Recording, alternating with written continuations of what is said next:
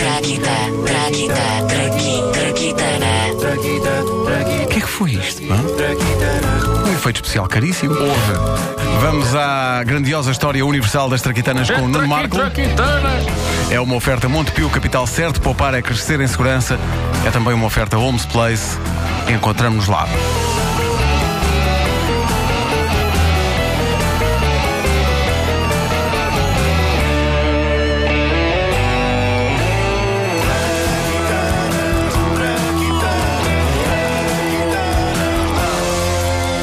Uma vez, convém dizer que as edições de hoje da grandiosa História Universal das Traquitanas são eh, previamente gravadas a uma hora em que eh, no estúdio estamos só eu e o Vasco. Eh, não temos o Pedro Ribeiro, não temos a Wanda e a Wanda, sobretudo, era precisa para personagens femininas nesta, nesta edição, nestas edições de hoje da grandiosa História Universal das Traquitanas. Como tal, arranjámos uma substituta para a Wanda, que é uma voz feminina sintetizada que está no telemóvel de Vasco Palmeirim. Já usámos na primeira edição de hoje e vamos ter esta atriz virtual de novo neste episódio.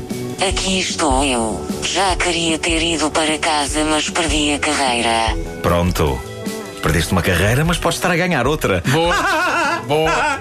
Bom, a história da pastilha elástica é a história da comovente amizade entre um inventor americano e um ditador mexicano deposto e fugido.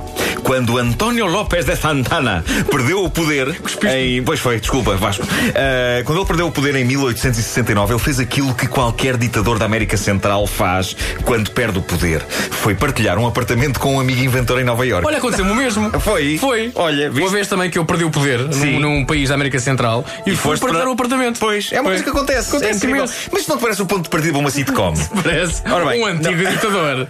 Juntas a um inventor americano. Pagam os dois a renda. Bom, ahm, não Não me perca, perguntem- quinta-feira à estreia, o inventor e o ditador. E com a musiquinha. O inventor e o ditador. Taratá, taratá. Fom. Bom, Ele era ditador na América Central, mas um dia algo correu mal. boa. Ah, agora, não me perguntes como é que o antigo rebelde e ditador mexicano António López de Santana conheceu o inventor inglês Thomas Adams. Se calhar eram pen friends. Hoje em dia percebia-se com o Facebook e isso, não é? Podiam já se ter conhecido e falado na net. Mas o que é certo é que um dia Thomas Adams está pacatamente em casa e. Quem é? Sou eu, o António. António. Qual António? O ditador mexicano, pá, abre lá a porta. Olha-me este sacana. Estás bom, pá. Nem me digas nada, fui deposto. Ei, coitado, pá, deve estar muito. Pá, mas como é, que- como, é, como é que isso aconteceu? Pá, estava tudo a correr tão bem. Pá, da, última vez, estava. da última vez que falámos, estavas tão feliz, pá, tinhas acabado de, de decapitar seis tipos, pá. Onde isso já vai, ó Thomas? Tu acreditas que a malta não achou piada nenhuma a isso? A decapitação dos tipos que eram contra o teu regime? Não acharam piada? Eu, eu que não tenho nada a ver, fartei-me de rir. É pá, o que é que tu queres? Parece que a malta não gosta de decapitações hoje em dia. Aquilo caiu mal, sei lá. Oh, Como é que é possível alguém. Querida! Oh, querida! Diz, amor, Oh, querida! Tu lembras-te quando eu te contar de um, de um tipo muito maluco, meu, meu amigo ditador, que saltava à corda com os intestinos dos opositores? acho que sim. Não era o que trabalhava em soldagem? Que fez a marquise da casa da tua mãe? Não! Esse era rebitador, fazia rebites, pá! Eu disse ditador! Ah, já sei. Claro, está bonzinho. oh, fui deposto, minha senhora. Oh, coitado. Quer um chazinho?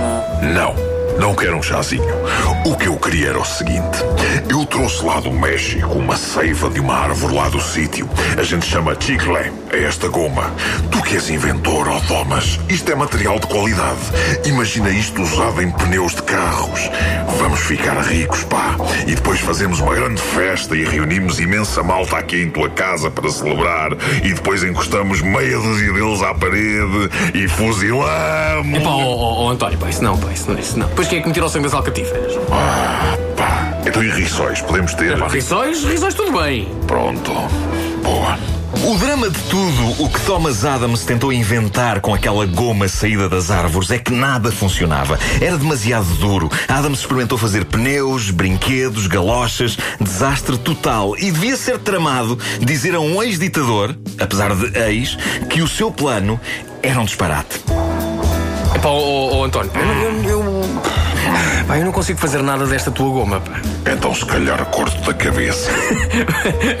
Vocês, ditadores, têm cá um, um feitio. Não, depois por dentro somos uns gatinhos. não, não, mas a sério, corto da cabeça. Ah, bolas. Adams preparava-se para atirar o resto de goma para o rio, frustrado, quando viu uma rapariga mascar um pedaço de goma de cera de parafina. Acho que vamos ter que usar a mesma atriz que faz de Wanda, ah, Vasco. ah, Tá bem, tá bem. Para este diálogo. Ela Ok. ainda está por aqui, portanto. Vamos a isso. ok. Vamos a isso. Oh, oh, oh, menina, o que é que é isso aí a mascar? Goma de cera de parafina. Sabe mal como o raio e é rijo que nem cornos, mas sabe como é nós, os seres humanos. Gostamos de ruminar. É no fundo o nosso lado vaca. É, no fundo, o nosso lado vaca. Alice Cornos. Cornos. A, a goma que António tinha trazido do México para fazer pneus inovadores era, apesar de tudo, mais tenra e era um produto natural. Daí a pouco, Adams vendia a goma em losangos e, passados uns tempos, ousou temperar a goma com aromas, menta, tutti-frutti e foi assim que inventou a pastilha elástica. E foi assim que ficou rico. Em homenagem ao nome original da goma, Adams chamou-lhe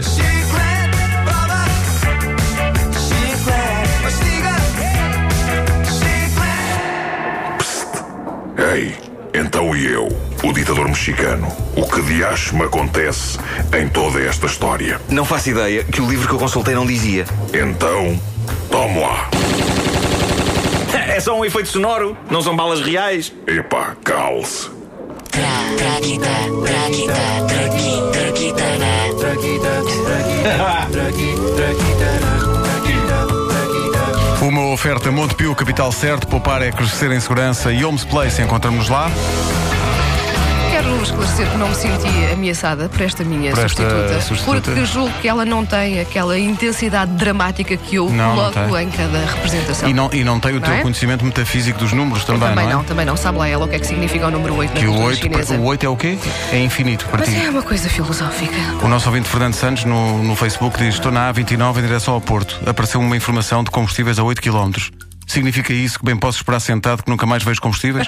Sim, porque está, está a uma distância infinita. Não é? Portanto, Oito não infinito. Ah,